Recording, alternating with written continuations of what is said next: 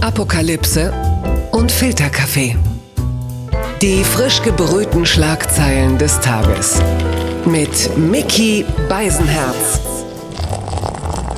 Einen wunderschönen Montagmorgen und herzlich willkommen zu Apokalypse und Filterkaffee, das News Omelette. Und wie fast jeden Morgen habe ich mich sehr früh hingesetzt, habe mir ein bisschen angeschaut, was interessant ist, was ist wichtig, was äh, regt womöglich sogar zum Lachen an oder zum Weinen. Und ob das alles interessant ist, das muss ich nicht alleine besprechen, denn wir haben auch heute einen Stargast, eine Person, die lange nicht hier gewesen ist, die ich aber wirklich sehr vermisst habe, trotz oh. der prominenten Gäste, die zuletzt da waren. Aber in meinem Leben ist sie der Superstar und außerdem hat sie zwischen, äh, sagen wir mal, dem Internet und äh, dem Teletext auch schon alles durchwühlt, wie ein Waschbär. Was ich eigentlich sagen will, ist, Niki Hassania ist zurück. Guten Morgen, Micky. Guten Morgen, Niki. ja, aber ich, ich habe recht und ich weiß, die, die, die Niki-Ultras, äh, die äh, werden jetzt äh, jubilieren, aber wir werden hier zu selbstreferenziell. Deswegen kommen wir zu dem, was äh, sonst noch die Top-Meldung des Tages ist, also außer deiner Rückkehr. Die Schlagzeile des Tages. Die Süddeutsche meldet, Bayern strikt gegen Lockerung der Maskenpflicht. Ja, mehrere Bundesländer erwägen einen Verzicht auf den Mundschutz im Einzelhandel wegen geringer Fallzahlen. Doch es gibt viele Gegenstimmen. Ja, und die kommen halt eben vorderst äh, oder zuvorderst aus Bayern. Denn es ist ja so, dass sowohl in Niedersachsen zum Beispiel als auch in Mecklenburg-Vorpommern schon darüber nachgedacht wird innerhalb der jeweiligen Kabinette, ob man nicht einfach auch die Maskenpflicht fallen lassen kann. Das wird in Bayern ganz anders gesehen. Da heißt es aus der Staatskanzlei, die bayerische Staatsregierung sieht nicht den geringsten Anlass, die Maskenpflicht aufzuheben. Und das wird auch woanders so gesehen. Denn zum Beispiel Hamburgs SPD-Bürgermeister Peter Tschentscher, der sagt. Sag es. Was? Das ist ein, seri es ist ein seriöser Podcast. Ich kann hier. Tu es. Ja, komm, egal. Tschentscher, Peter Tschentscher reagierte skeptisch auf die Idee, dass die Bürger beim Einkaufsbummel künftig auf diesen Mund-Nasenschutz verzichten könnten. Und ich muss ehrlicherweise sagen, auch ich kann das nicht ganz verstehen, dass man jetzt ernsthaft schon darüber nachdenkt, diesen, diesen Mund-Nasenschutz, die Maske, fallen zu lassen, denn es ist ja erwiesen, dass das Infektionsrisiko so zwischen 40 und 60 Prozent sinkt. Und warum soll man jetzt schon darauf, ich meine, es ist ja das, das absolute Minimum, der kleinste gemeinsame Nenner, auf den man sich einigen kann. Ja, richtig ist, und das wissen wir auch, wenn man im Einzelhandel ist, dann ist die Maske jetzt nicht gerade einladend und stört vielleicht auch so ein bisschen das gute Feeling. Aber es ist doch auch, also. Oder? Ja, ich, ich finde es, ich verstehe, dass wir jetzt zurückrudern im Sinne von, man öffnet wieder die, die Läden und solche Sachen. Mhm.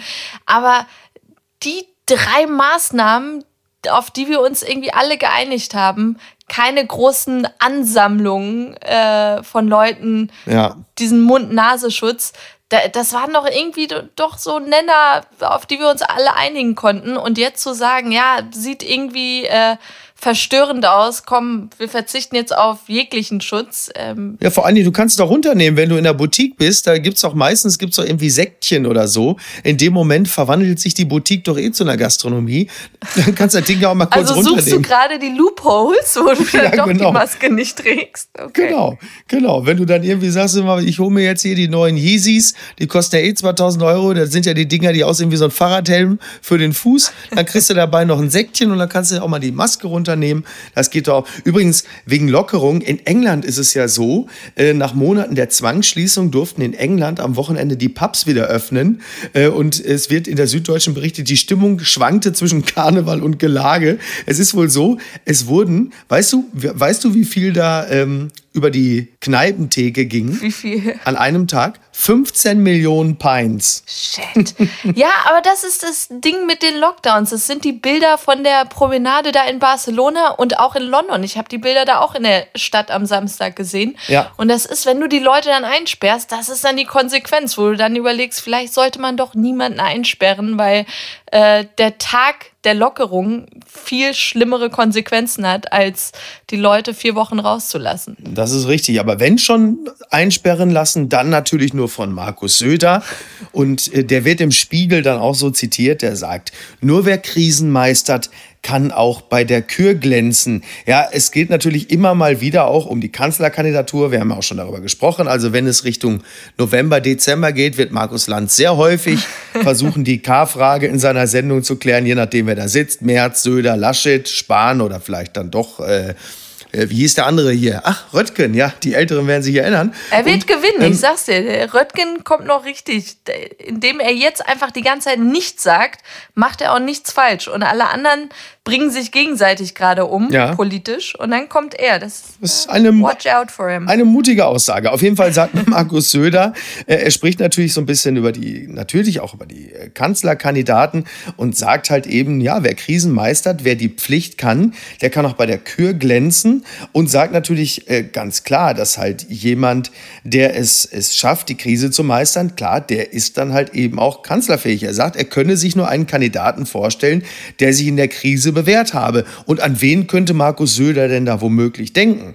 Sich selbst natürlich. Ich liebe diese dritte Person. Nur wer? Nur derjenige, mhm. der. Ja. Und du hörst die ganze Zeit, ich, ich, ja, ich natürlich. raus. Ja, äh, Olli Kahn hat früher in so einer Situation immer gesagt, wenn es um Superleistung ging und den besten Kandidaten für etwas, hat Olli Kahn immer so in die Ferne geblickt und gesagt, ja, das, äh, das sollen andere beurteilen, sollen andere entscheiden und meinte natürlich immer sich selbst.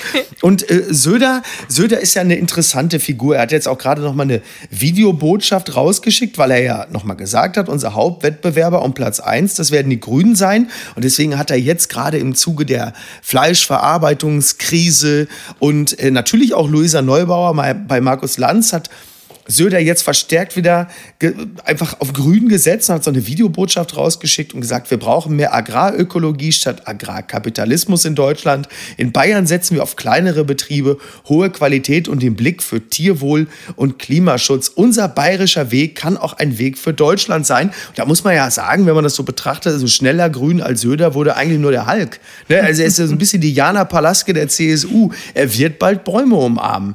Und der ist ja, er ist ja einfach moralisch flexibel. Das muss man ihm lassen. Denn wenn man seine Genese so betrachtet, ähm, bis vor einiger Zeit hat er noch versucht, die AfD zu imitieren. Jetzt die Grünen. Er ist also so ein bisschen so zwischen Braun und Borke. Und äh, funktioniert das auch bei dir, Niki? Bist du auch ein Söder-Fan? Ich hasse ihn. So. so, das reicht mir. Nein, aber wie, wie, wie du sagst, ist einfach so ein Taktiker. Wenn ich wenigstens das Gefühl hätte, da ist so, so Überzeugung, die da auch hintersteht. Aber genau wie du sagst, er schaut sich einfach die Umfragewerte an. Oh, AfD, Fremdenfeindlichkeit ist gerade nicht mehr en vogue. Also springe ich doch lieber auf den grünen Zug. Und das ist echt ekelhaft. So, dann kommen wir jetzt zu einem CSUler, der ist bestimmt ganz nach deinem Geschmack. Das hat mich überrascht.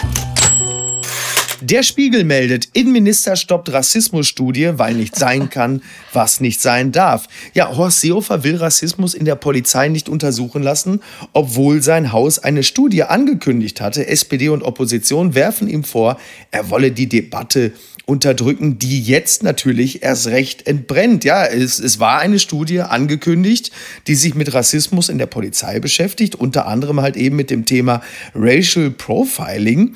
Aber Horst Seehofer wird zitiert, er halte diese Studie nicht für sinnvoll.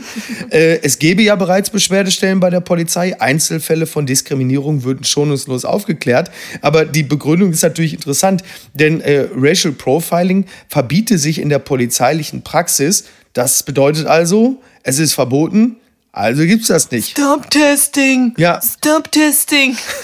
so, du meinst, so, du meinst so, so nach dem Trump-Prinzip. You gotta stop testing. So was nicht, ja, ist ja interessant eigentlich. Genau, du hast, du hast recht.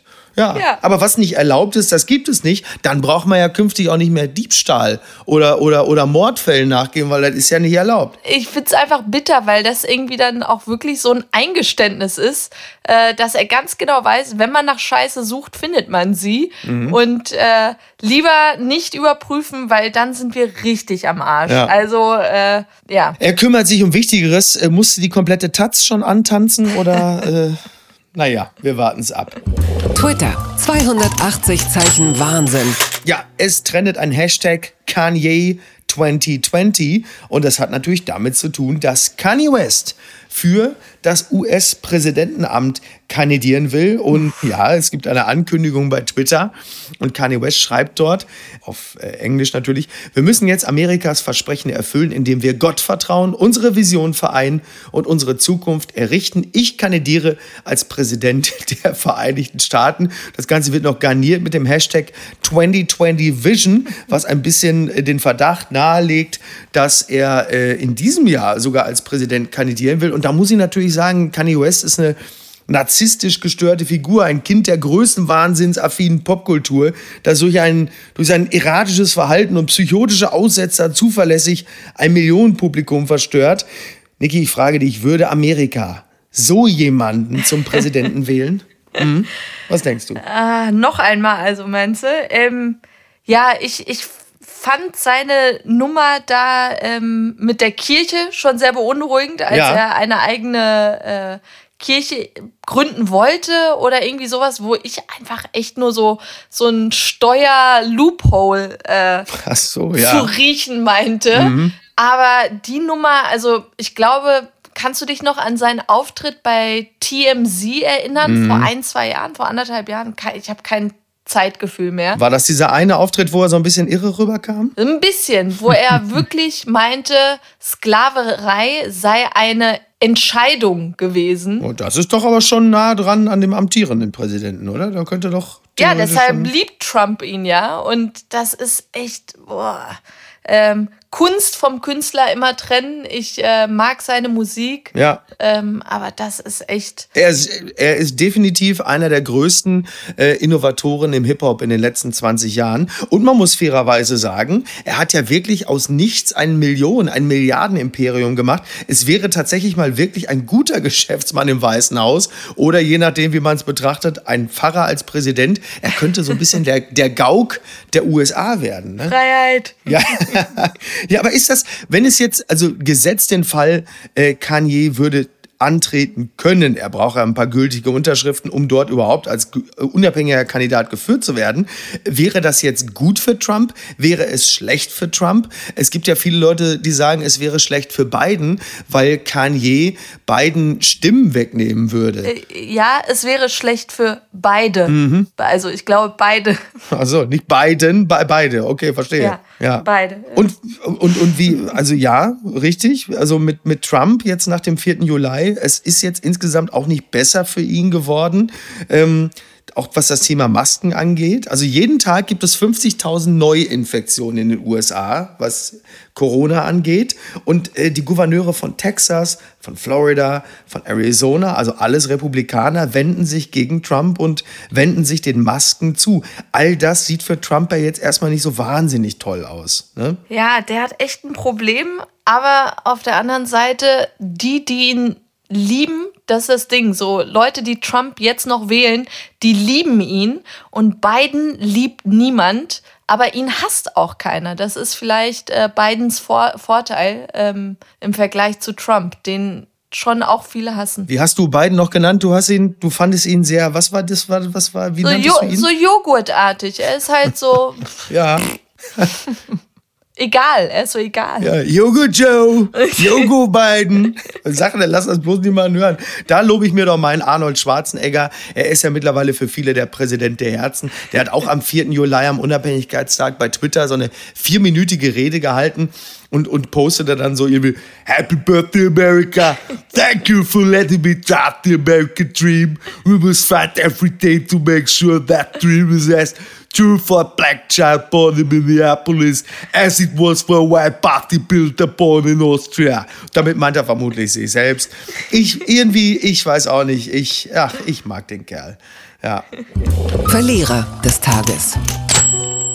NTV titelt unerklärlich enttäuschend Nachwuchsfahrer Vettel sorgt für Ärger. Ja, es gab ja die Formel 1 in Österreich, es war der Saisonstart und Sebastian Vettel, der ja im nächsten Jahr äh, nicht mehr für Ferrari fahren wird, weil sie ihm überhaupt keinen Vertrag mehr angeboten haben, startete bereits auf Platz 11. Das ist nicht sehr gut, so viel weiß ich als Formel 1 Unkundiger.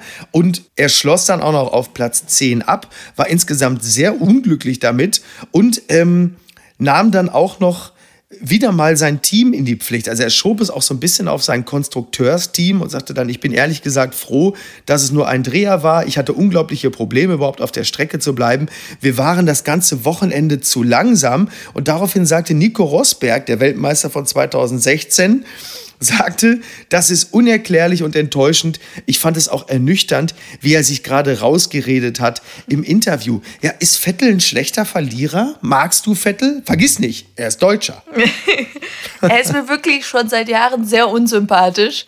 Deshalb, äh, wann immer er irgendwie so eine Fehlleistung ähm, hat, bin ich die Letzte, die traurig darüber ist. Er ist Deutscher. Ja, aber du siehst ja, Rosberg kritisiert ihn auch. Ich warte nur, dass äh, Boris Becker um die Ecke kommt und ihn auch als Ratte jetzt beleidigt oder so. ähm, Nein, ich habe das Ganze jetzt gar nicht so verfolgt. Ich fand einfach viel schlimmer, wie die Formel 1 geworben hat mit Hey, United, alle Fahrer sind vereint. Und äh, dann hast du bei der ähm, Anfangszeremonie oder so ja. nur ein Lewis Hamilton mit ein paar anderen, die da äh, knien zu Beginn, also mhm. für die Black Lives Matter Bewegung und nach Colin Kaepernick, der das ja in der NFL alles losgetreten hatte mit mhm. dem Niederknien zur Hymne.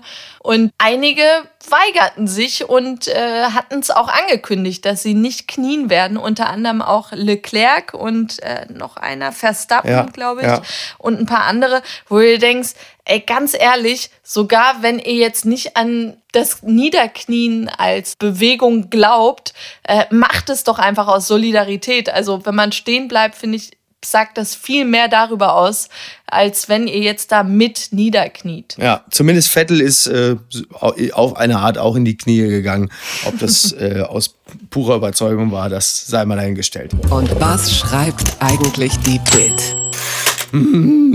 Blümchen lässt die Bälle fliegen. Oh, also sie ist da im Bikini am Strand und, und, und spielt Beachball und hat dann halt Bälle in der Hand und naja. Kommen wir gleich zur nächsten Kategorie. Das ist auch in der Bild, passt aber eigentlich besser in Papala Paparazzi.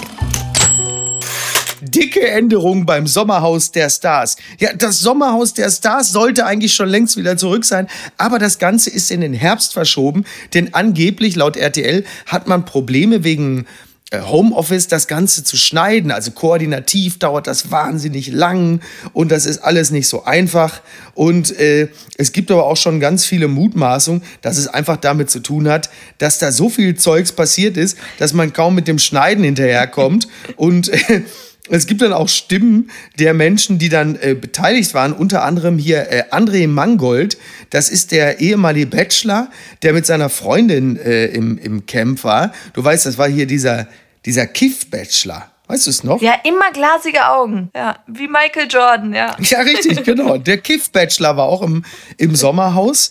Und das ist ja übrigens ja mittlerweile in, äh, in Deutschland, ne? Also auch das Exotische fehlt so ein bisschen. Oh. Und, äh, und der wird unter anderem zitiert, also es muss hoch hergegangen sein, und der wird unter anderem zitiert, äh, das war geisteskrank, psychopathisch und nicht von dieser Welt, oder wie man bei Sat 1 sagen würde, perfekte Abendunterhaltung. Also uns erwartet so sowas wie Promis unter Platanen, halt nur äh, in Deutschland. Aber wie genau es dazugegangen ist. Ähm, ich kann es kaum erwarten. ja, ich auch. äh, es muss, also das muss wohl offensichtlich äh, sehr, sehr schlimm sein. Und wir kommen zur letzten Kategorie. Gewinner des Tages. Tja, und wer das sein wird, das werden wir sehen, denn heute Abend ist die Relegation zwischen Bremen und Heidenheim und mit ein bisschen Pech, Niki, würde Bremen absteigen und dann wäre Hertha BSC Berlin der nördlichste Club der Bundesliga und da muss man sich jetzt drauf einstellen. Hertha ist plötzlich Nordclub. Ne? Dann heißt es irgendwie, da müssen sie an ihrem Image arbeiten. Da heißt es plötzlich Hafenstadt Berlin äh, oder der, der, Song Hertha, meine Perle. Du wunderschön. Und der, und der Slogan ist dann irgendwie äh, äh, Hertha nur sieben Stunden bis Sylt. also, also oh. Wollen wir einfach hoffen, dass es nicht so weit kommt. Come oder? on, Bremen, ja. Ja, ich drücke dir die Daumen. Naja, komm. Niki, Wie schön, dass du wieder da bist. Also nicht nur in meinem Leben, sondern auch im Podcast. Yay. Ja, de- de- deine, also an deiner Begeisterung für dich selbst, da müssen wir aber noch ordentlich arbeiten. Was machen wir beide jetzt? Wir reißen uns die Masken runter und gehen im Einzelhandel mal richtig schön shoppen, oder? Juhu! Ich gehe wieder schlafen. Ja, alles klar. Gute Nacht. Bye. Tschüss. Apokalypse und Filtercafé ist eine Studio Bummens Produktion mit freundlicher Unterstützung der Florida Entertainment. Neue Episoden gibt es jede Woche montags, mittwochs und freitags. Überall, wo es Podcasts gibt.